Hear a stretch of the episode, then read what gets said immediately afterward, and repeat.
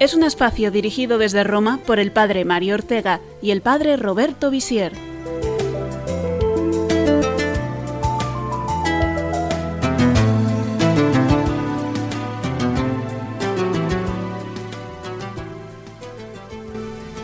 Muy buenas tardes a todos nuestros oyentes de Radio María. Bienvenidos al programa sobre el compendio del catecismo.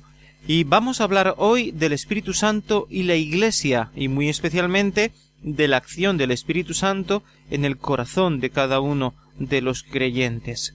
Son las preguntas del compendio 145 y 146. Y los que quieren consultar el catecismo pueden mirar los números 733 al 741. Y comenzamos hoy escuchando unas palabras del Concilio Vaticano II, de la Constitución sobre la Iglesia Lumen Gentium, en el número 12. Dice así. Con ese sentido de la fe que el Espíritu Santo mueve y sostiene, el pueblo de Dios bajo la dirección del Magisterio, al que sigue fidelísimamente, recibe no ya la palabra de los hombres, sino la verdadera palabra de Dios. Se adhiere indefectiblemente a la fe dada de una vez para siempre a los santos, penetra profundamente con rectitud de juicio y la aplica más íntegramente en la vida. Además, el mismo Espíritu Santo no solamente santifica y dirige el pueblo de Dios por los sacramentos y los ministerios, y lo enriquece con las virtudes, sino que, distribuyéndolas a cada uno según quiere, reparte entre los fieles gracias de todo género, incluso especiales, con que los dispone y prepara para realizar variedad de obras y de oficios provechosos para la renovación y una más amplia edificación de la Iglesia, según aquellas palabras, a cada uno se le otorga la manifestación del Espíritu para común utilidad.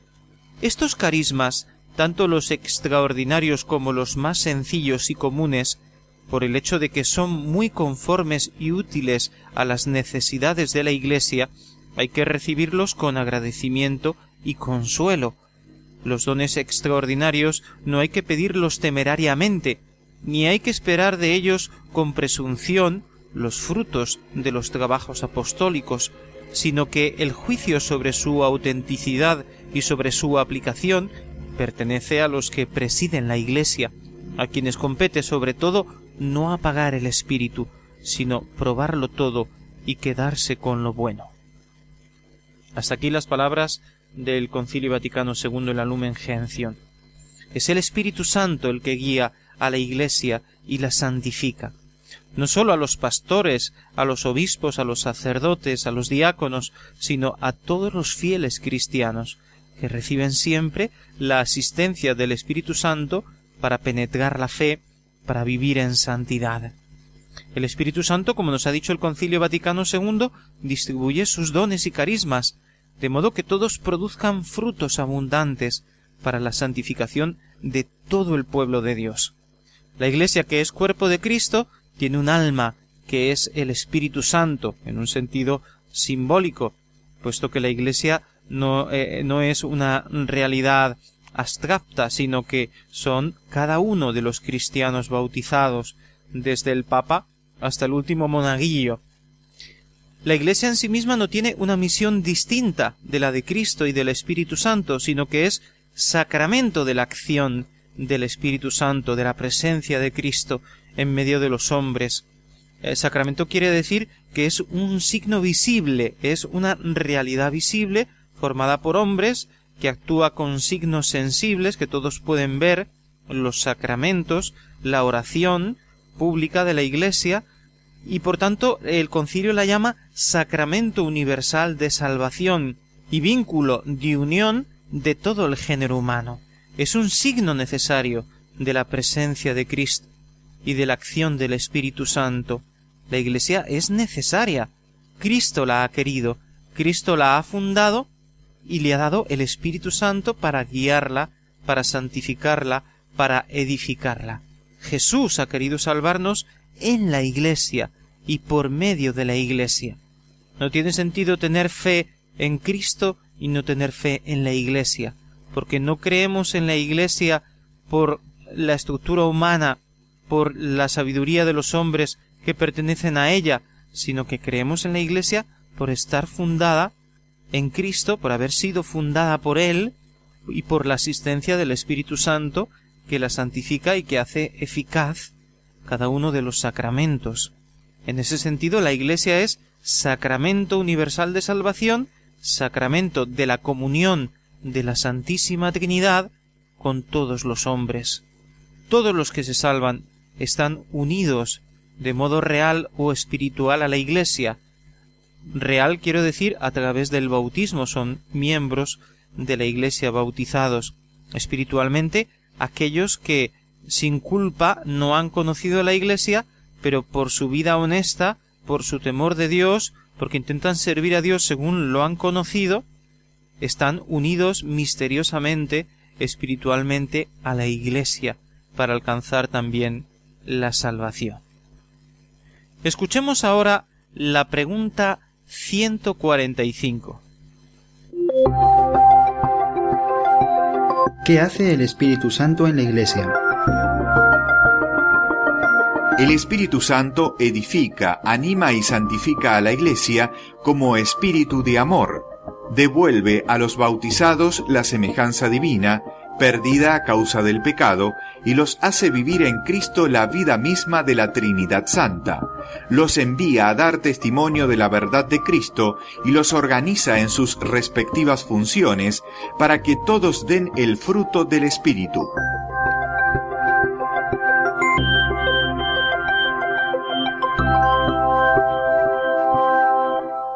¿En qué sentido el Espíritu Santo edifica la Iglesia?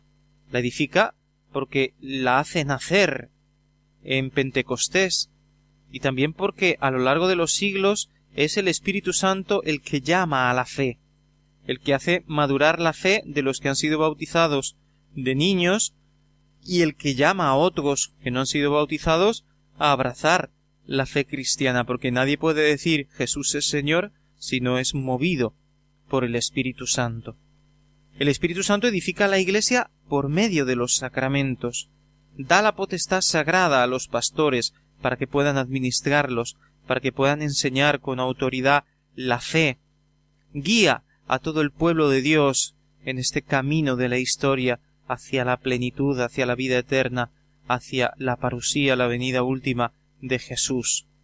De este modo, a través del Espíritu Santo, por medio del Espíritu Santo, con la fuerza y con la luz del Espíritu Santo, la Iglesia permanece en pie, en medio de las persecuciones, de las luces y las sombras de la historia de la Iglesia, de los pecados de sus hijos y también de las obras maravillosas de los santos, de tantos santos que han poblado nuestra Iglesia a lo largo de los siglos y también hoy, sin duda, hay santos en la Iglesia.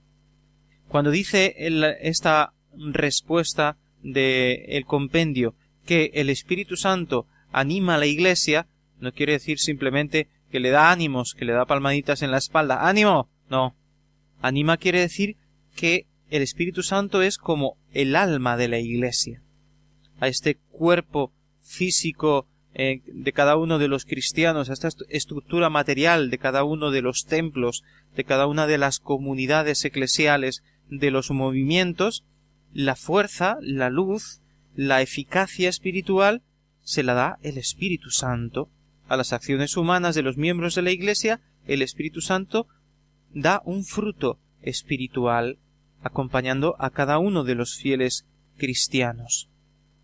Precisamente el Espíritu Santo nos hace actuar al modo divino, no simplemente con las fuerzas humanas, sino con las que recibimos de Dios, no sólo con nuestra inteligencia, con nuestra capacidad espiritual, eh, con nuestros dones, nuestras cualidades, sino que el Espíritu Santo nos hace obrar al modo divino, de un modo sobrehumano. No quiero decir eh, siempre extraordinario o milagroso, sino eh, con una capacidad que supera lo que normalmente un hombre puede hacer, puede comprender. El Espíritu Santo santifica a la Iglesia. Esta es la obra maestra del divino huésped, que habita dentro de nuestros corazones, la santificación de las almas, conducir a todos los cristianos a la perfección de la caridad, a la comunión con Dios, al amor por todos los hermanos, esta plenitud de la caridad que es amar a Dios sobre todas las cosas con todo el corazón, con toda el alma, con todas las fuerzas, y también ese dar la vida por los hermanos. Si Cristo nos ha amado hasta dar la vida, dice el apóstol San Juan en una de sus cartas, también nosotros debemos dar la vida por los hermanos. Esa capacidad para perdonar a los enemigos, para amar a todos, para servir a todos, incluso a aquellos que no tienen nada que ver con nosotros, que no conocemos, que no tienen vínculos afectivos con nosotros, esta capacidad para amar al desconocido, para atender a aquel que encontramos en el camino, como ha hecho el buen samaritano, todo eso viene de Dios, viene de arriba, no es algo que podemos nosotros hacer con nuestras propias fuerzas nada más, sino que es un don que viene de lo alto. Por eso llamamos al Espíritu Santo Espíritu de amor, porque Él nos da esta capacidad que llamamos la virtud teologal de la caridad, que es la cumbre de toda la vida cristiana, que es el amor cristiano. Dios es amor y a través del Espíritu Santo por los méritos de Cristo, Dios nos hace participar de este amor infinito de Dios, nos da la capacidad para amar a todos, por eso dice San Pablo, el amor de Dios ha sido derramado en nuestros corazones con el Espíritu Santo que se nos ha dado.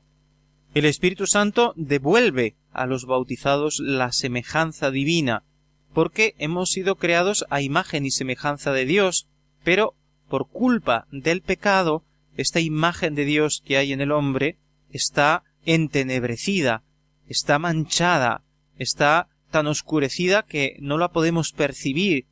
Esa parte divina que hay en el hombre, esa huella de que Dios ha dejado en él, no se percibe por culpa del pecado. Pero Dios, redimiéndonos, nos ha devuelto esa antigua dignidad que no habíamos perdido totalmente, porque siempre el hombre, el ser humano, es imagen de Dios y por eso tiene una dignidad que supera a todas las cosas creadas. Con el bautismo somos purificados de este peso del pecado, aunque permanece en nosotros la concupiscencia que nos inclina al pecado, recibimos en el bautismo la capacidad para vivir como hijos de Dios. El Señor nos purifica, nos ilumina y nos hace resplandecer con esa gloria que tiene el hombre desde la creación por ser imagen de Dios. Aparecemos delante de Dios como sus hijos amados. En ese sentido dice también el compendio que a todos los fieles cristianos el Espíritu Santo los hace vivir en Cristo la vida de la Trinidad. Esto es una realidad espiritual muy profunda que explica muy bien San Juan de la Cruz, pero que lo, ponemos al final de este programa, este texto de San Juan de la Cruz, que es eh, impresionante, maravilloso, y que son experiencias místicas que han vivido muchos santos y algunos las han podido explicar como el doctor místico San Juan de la Cruz, que en esto pues es el maestro por antonomasia. Pero son experiencias espirituales profundísimas que superan la experiencia común de todo hombre y de todo cristiano, que son reales, verdaderas, pero que son muy difíciles de expresar y en alguna manera son totalmente inexpresables, no se pueden decir. El Espíritu Santo envía a los cristianos también a dar testimonio, los impulsa a compartir precisamente esta realidad maravillosa, que podemos vivir en comunión con Dios, que podemos amar a todos, que aquello que viviremos en la vida eterna lo podemos vivir en esta vida, no con la misma plenitud, con la misma luz, con la misma claridad, viendo a Dios cara a cara que tendremos en la vida eterna, pero sí de un modo participado. La vida de la gracia es la misma vida que tendremos en la vida eterna, pero en un grado menor en esta vida. Esto lo tenemos que comunicar a los demás, que están llamados a vivir como hijos de Dios, que están llamados a la vida eterna, que la vida cristiana es un tesoro inmenso. Finalmente, el Espíritu Santo organiza a los cristianos en sus respectivas funciones, da a cada uno su misión, su puesto en la Iglesia. Esto lo explica muy bien el apóstol San Pablo en la carta a los Corintios, cuando dice que no todos son profetas, no todos son apóstoles, no todos hablan en lenguas, no todos interpretan, no todos profetizan, cada uno ha recibido su propio don, y todos son miembros del mismo cuerpo de Cristo. Como los miembros de un cuerpo todos son necesarios, y no puede decirle el pie a la mano no te necesito, sino que todos tienen su utilidad y su dignidad. Así que ninguno se puede quejar y decir ¿y por qué yo no ocupo ese puesto? Yo quisiera ser brazo porque tengo que ser pie. ¿Por qué tengo que pisar la tierra si puedo estar más alto, si puedo hacer cosas más útiles como hace el brazo? Y sin embargo, tan necesario es el pie como la mano. En esta imagen San Pablo explica que todos los cristianos tienen una función diversa en la Iglesia, una misión que han recibido de Dios, pero que todos son necesarios. Esto lo vivió de un modo muy particular y así nos lo cuenta Santa Teresa de Jesús, Santa Teresa Mm, del niño Jesús, quiero decir, de Lisieux, en el libro Historia de un alma. Allí explica cómo ella, que estaba ardiendo en amor, quería ser como los sacerdotes, deseaba ofrecer el sacrificio de la misa, deseaba ser misionera y anunciar el Evangelio a todas las naciones, deseaba ser mártir, ser eh, partida en pedacitos por amor de Cristo, derramar su sangre, quería hacer todo porque amaba a Jesús, con tanto amor que todo se le hacía poco. Y esto le quitaba de alguna manera la paz. Era un fuego que había en su corazón. Y como ella meditaba la escritura todos los días, estaba leyendo al apóstol San Pablo precisamente en este capítulo doce de la carta a los Corintios, y cuando leyó aquello, le iluminó y se dio cuenta tú no puedes ser todo a la vez. Tú eres una monja de clausura, una carmelita descalza, y esa es tu misión, ese es tu puesto en la iglesia, y así tiene que ser. Pero a pesar de eso, tampoco ella quedaba del todo satisfecha. Siguió leyendo en el capítulo trece de la carta a los Corintios, cuando dice San Pablo yo os voy a mostrar el camino más excelente, el camino del amor. Y es entonces cuando ella proclama en una de sus frases más conocidas y más maravillosas, en el corazón de la Iglesia, que es mi madre, yo seré el amor, y siendo el amor, podré ser como los misioneros que por amor anuncian el Evangelio en puestos lejanos y, difíciles, como los mártires que derraman su sangre, como los sacerdotes que ofrecen cada día el sacrificio de la misa, como las monjas como yo, que entregan su vida en la clausura a la oración y a la penitencia. Así que no importa la función que te haya dado Dios en la Iglesia, lo que importa es que con el don del Espíritu Santo ames con todo tu corazón al Señor y al prójimo. Hacemos nuestra primera pausa, escuchamos una canción y volvemos enseguida.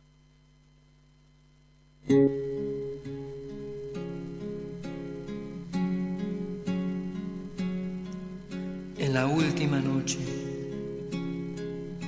la noche del amor, Jesús dijo a sus amigos, si alguno quiere amarme, que guarde mi palabra y mi Padre le amará y vendremos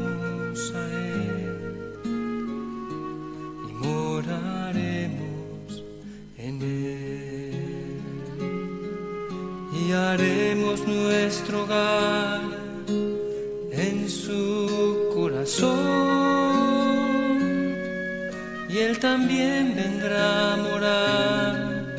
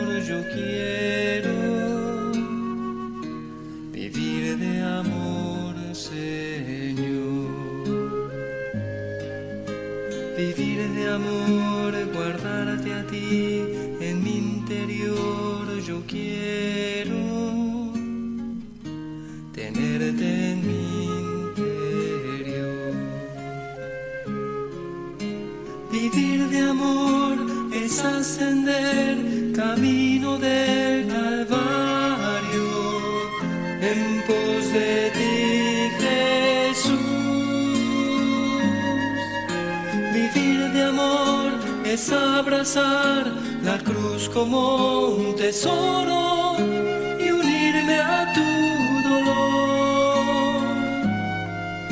Vivir de amor es derramar mi vida cual perfume, ungiéndote los pies y derrochar todo mi ser en pérdida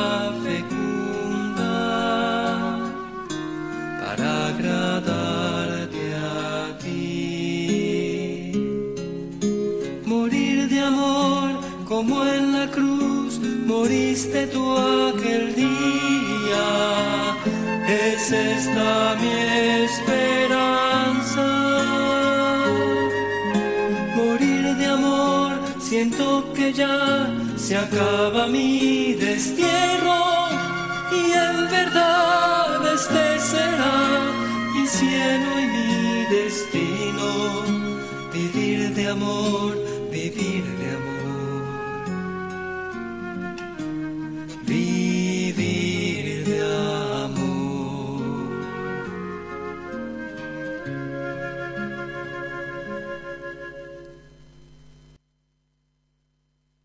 Está usted escuchando el programa Compendio del Catecismo de Radio María. Les habla el padre Roberto Visier.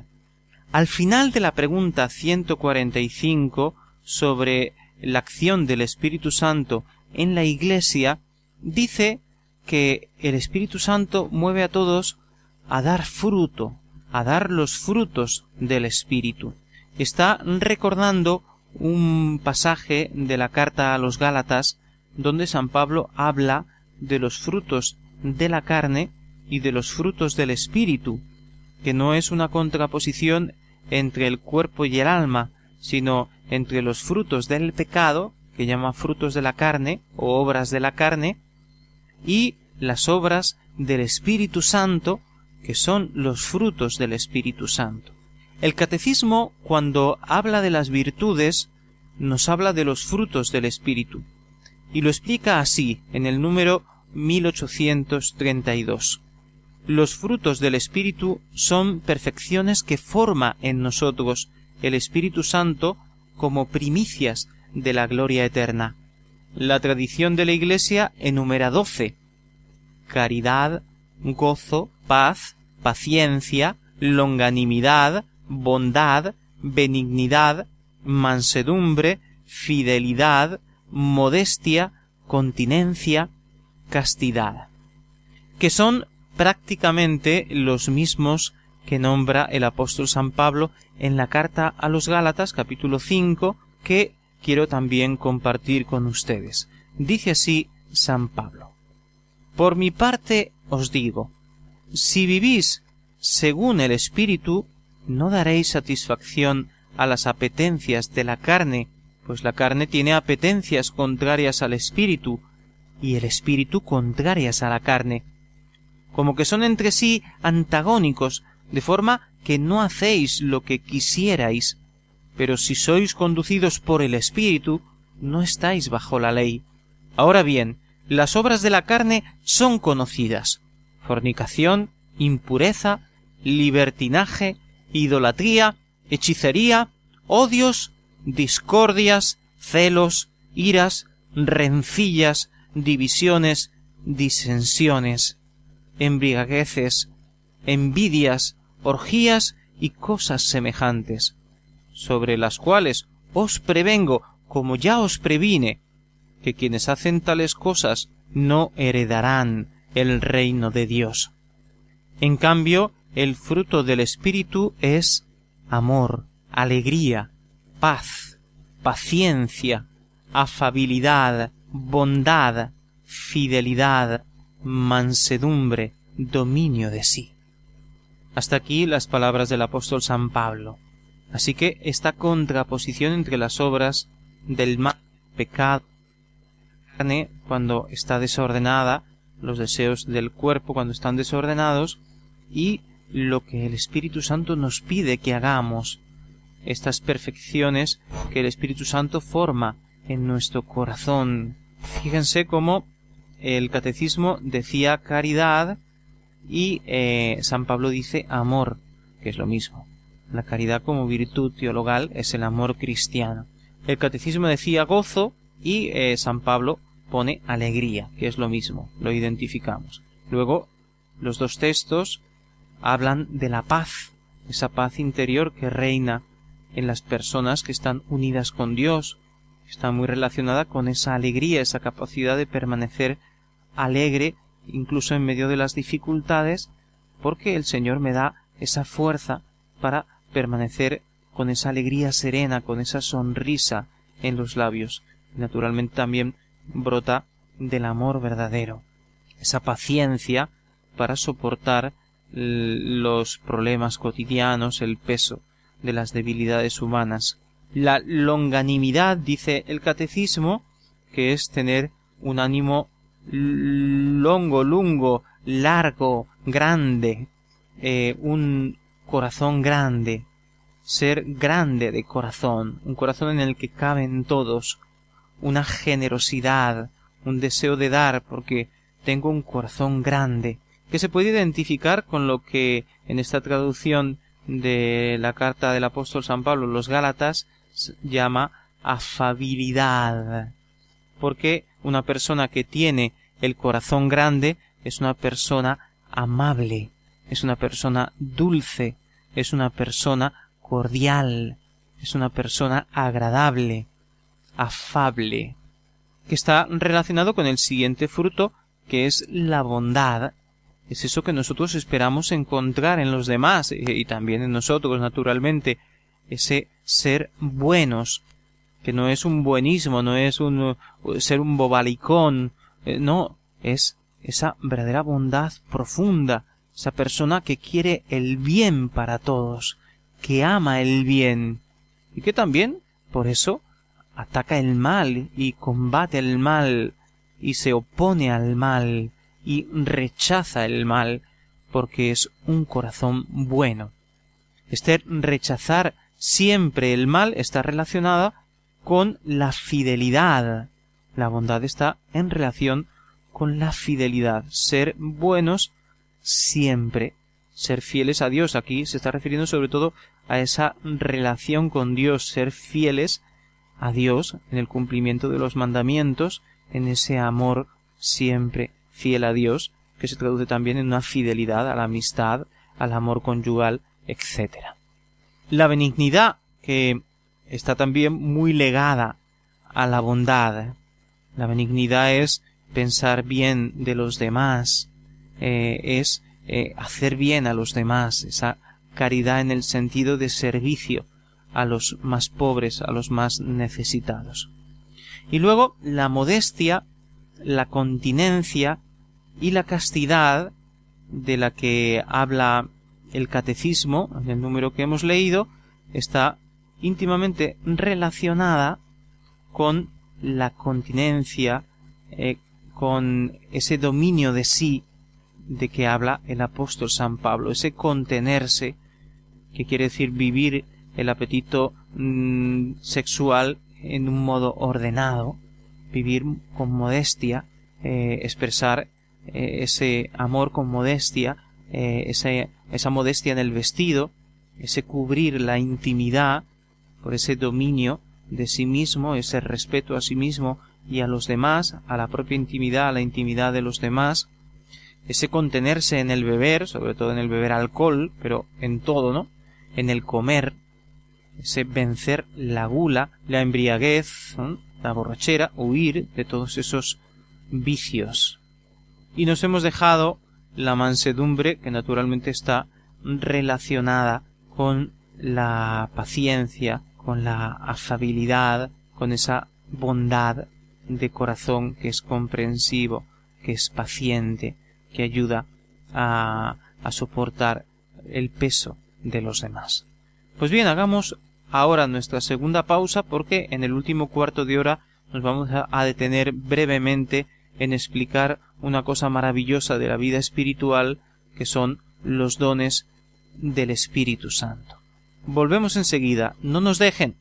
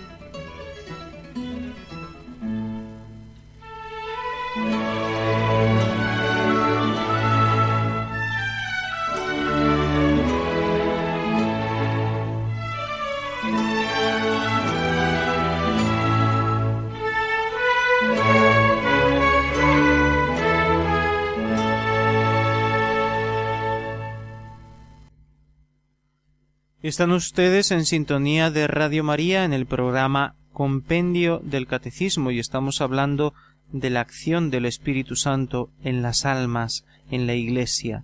Escuchemos la pregunta 146. ¿Cómo actúan Cristo y su Espíritu en el corazón de los bautizados? Por medio de los sacramentos, Cristo comunica su espíritu a los miembros de su cuerpo y la gracia de Dios, que da frutos de vida nueva según el Espíritu. El Espíritu Santo, finalmente, es el maestro de la oración.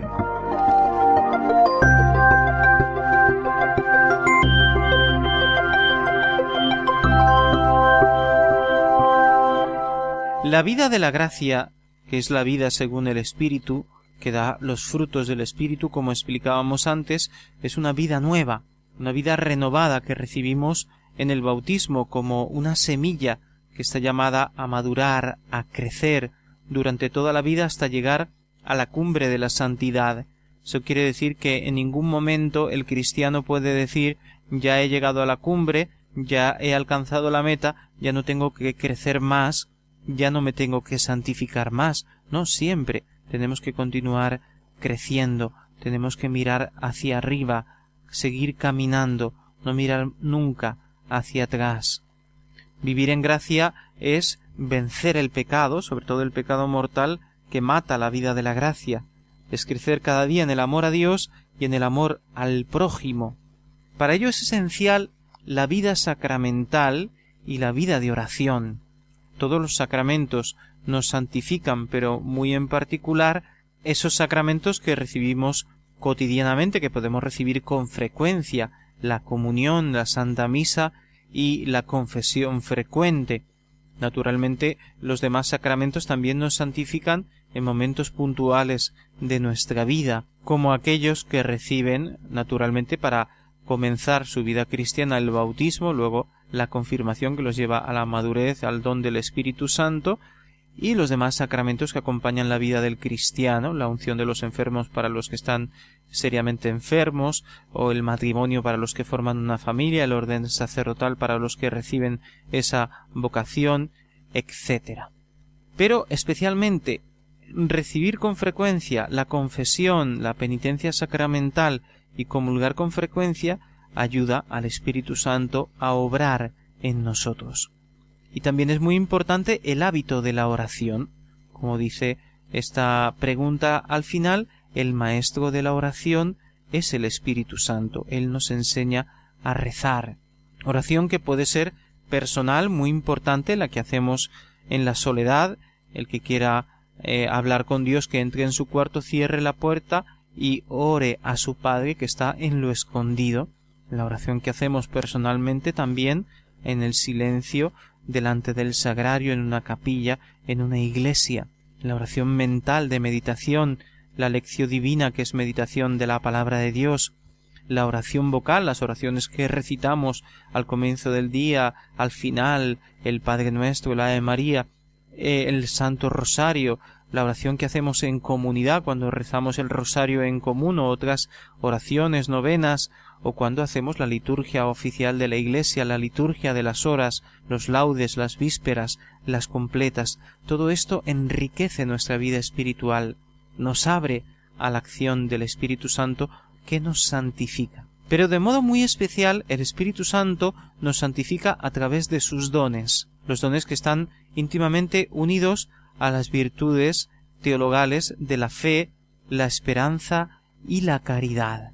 Vamos a detenernos a explicar en un modo sucinto estos dones del Espíritu Santo que desarrolla también el catecismo o que nombra también el catecismo en otra parte cuando habla de las virtudes. Pero creo que es importante al hablar de la acción del Espíritu Santo en la Iglesia y en los corazones de los cristianos hacer una breve explicación de estos maravillosos dones.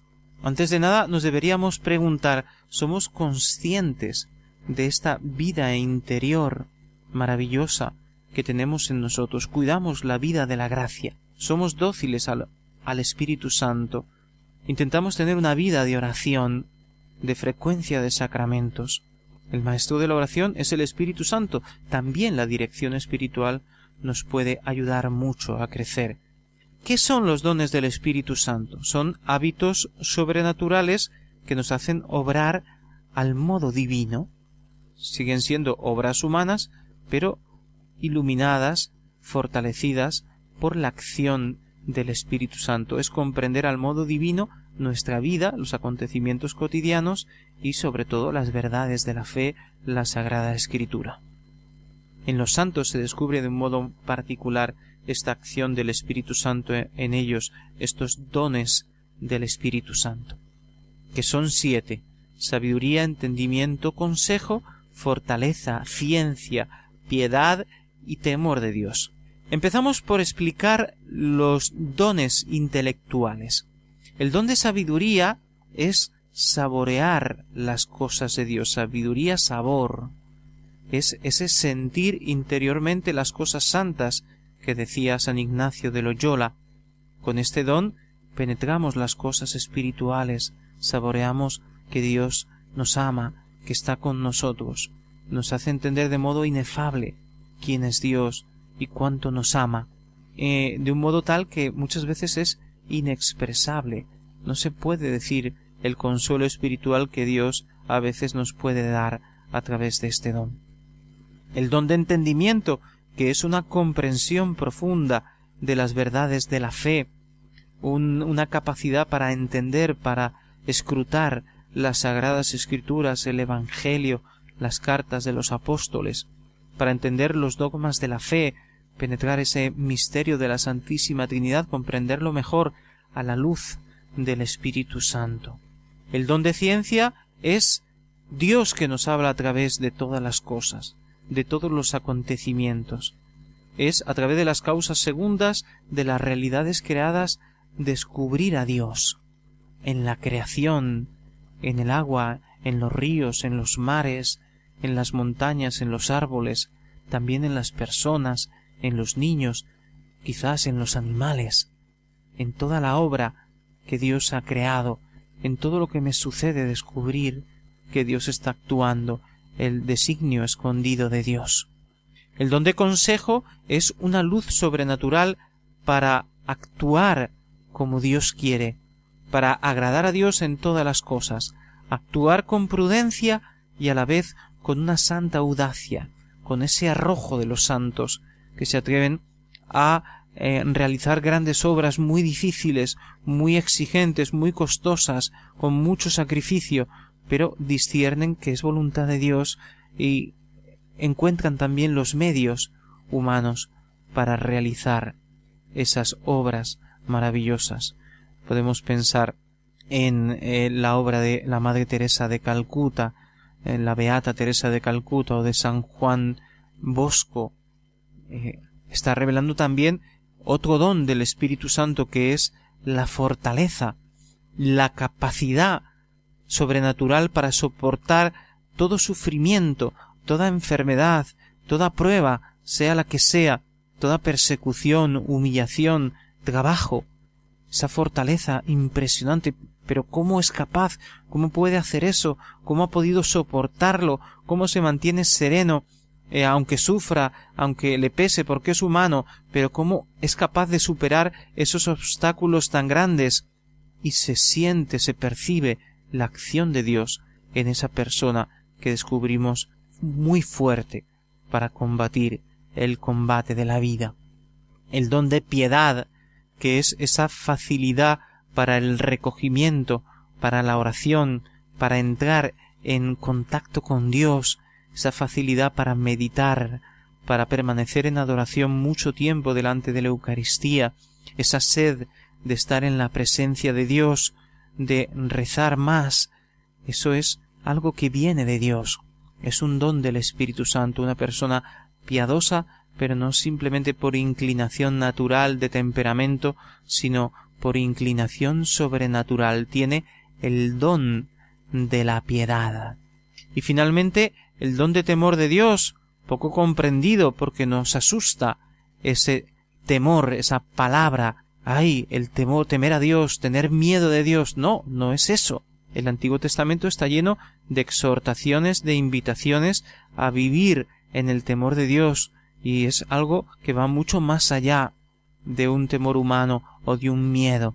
Es un respeto sumo, un sobrecogimiento ante la grandeza de Dios, una conciencia de la propia pequeñez que me lleva a la humildad y a experimentar esa necesidad de adorar a Dios, de dar a Dios el culto que se merece, de honrarlo, de glorificarlo, de alabarlo, sentir esa grandeza de Dios y sobrecogerse, pero a la vez verse en las manos inmensas gigantes de Dios, pero en una mano blanda que me que me toma, donde yo reposo plácidamente en las manos amorosas de Dios, pero como las veo tan grandes, tan inmensas, estoy sobrecogido ante su amor y ante su grandeza. Este es el temor de Dios.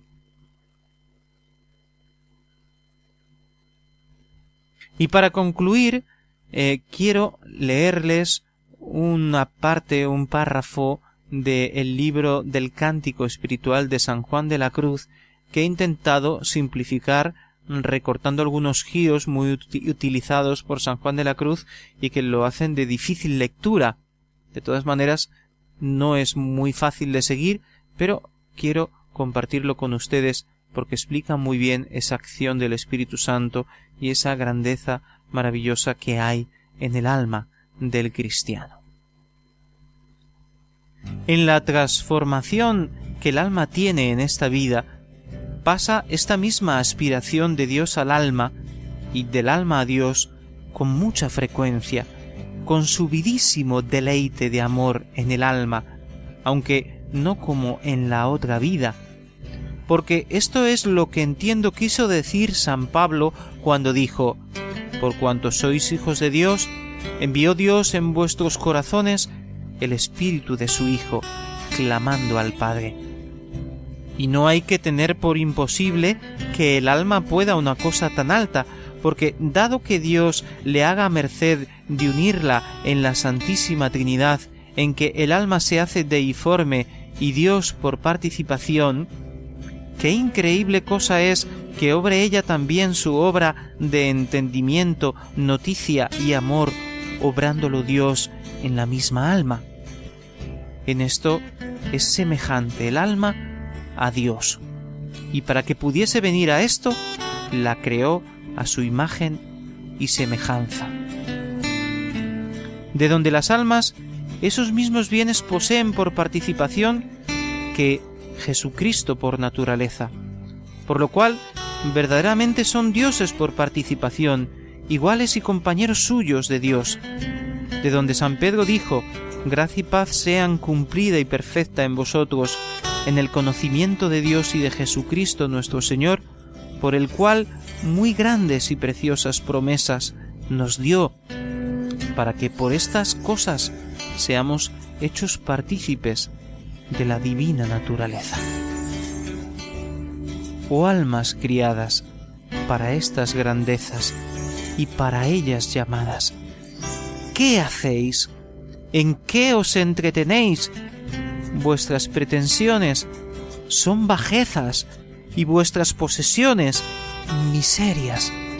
Oh miserable ceguera de los ojos de vuestra alma, pues para tanta luz estáis ciegos y para tan grandes voces sordos, no viendo que en tanto que buscáis grandezas y glorias, os quedáis miserables y bajos de tantos bienes hechos, ignorantes e indignos. Y ahora esperamos su intervención, la intervención de nuestros oyentes, sus preguntas. Participa llamando al 91 153 8550.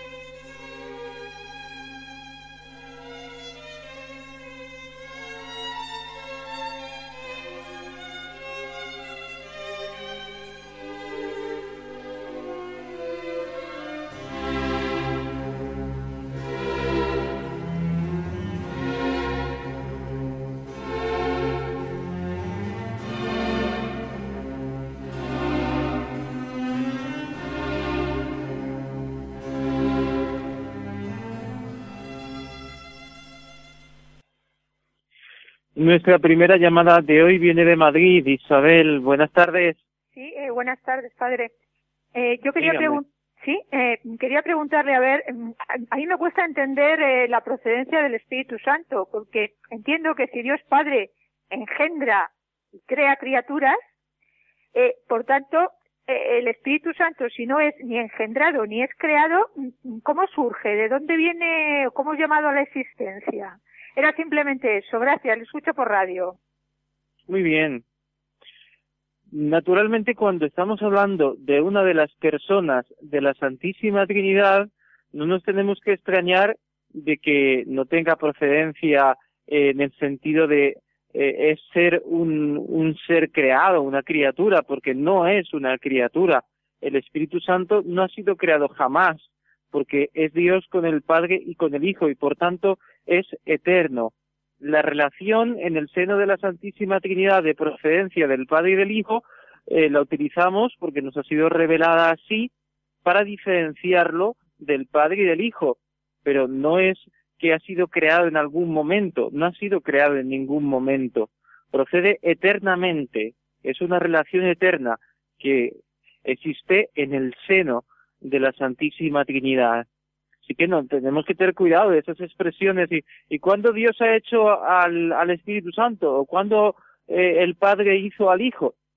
No, no, no, no los ha hecho nunca, porque no, no son criaturas, son Dios, Dios eterno, Dios omnipotente, que es un solo Dios.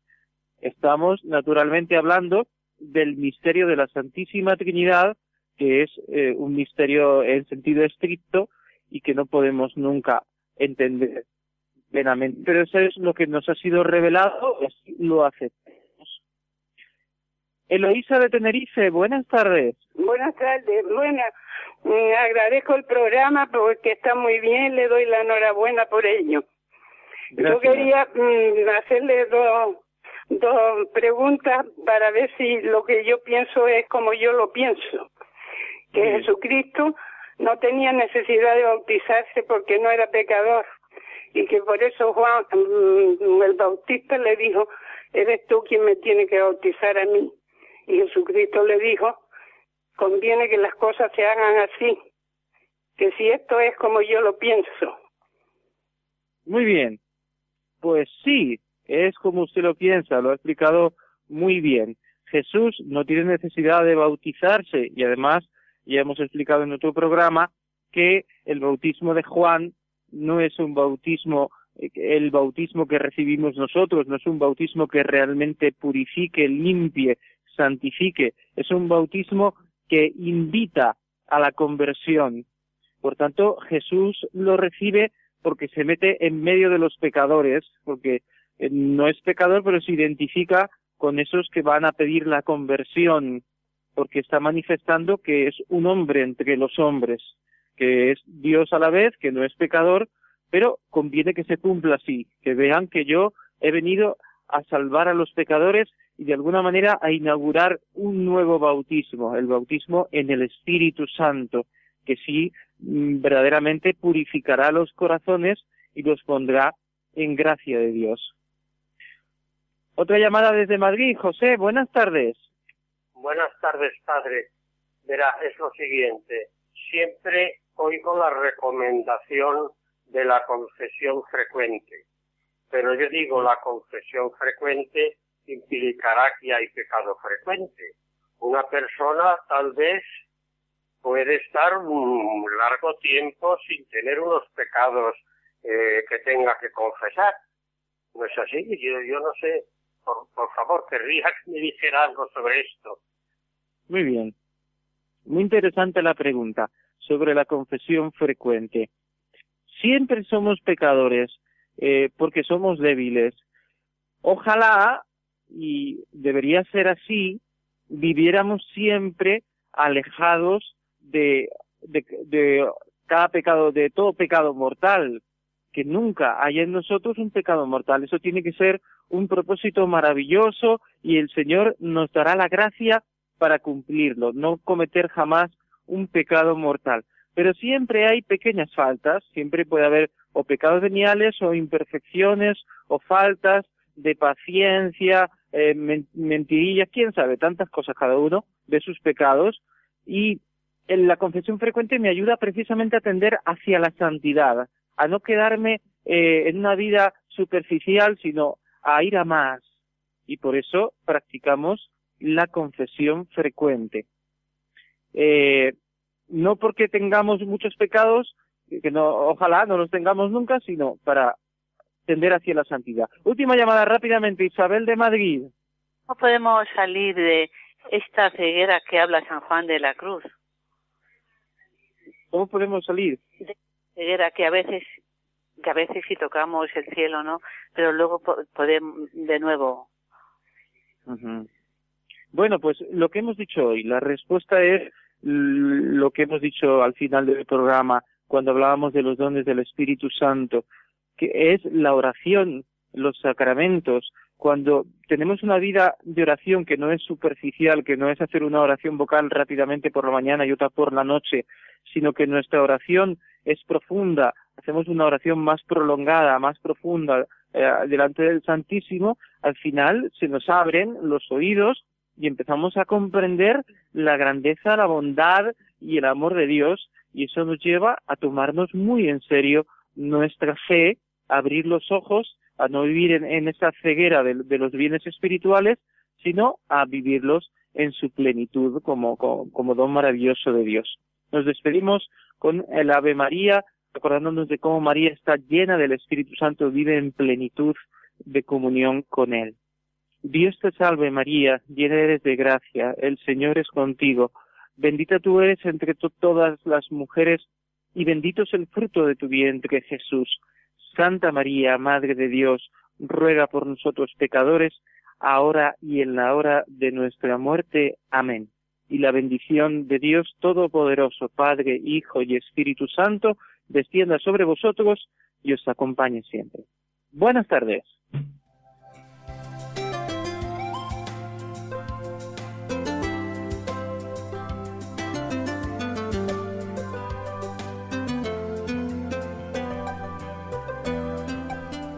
Así concluye en Radio María el Compendio del Catecismo. Es un espacio dirigido desde Roma por el Padre Mario Ortega y el Padre Roberto Visier.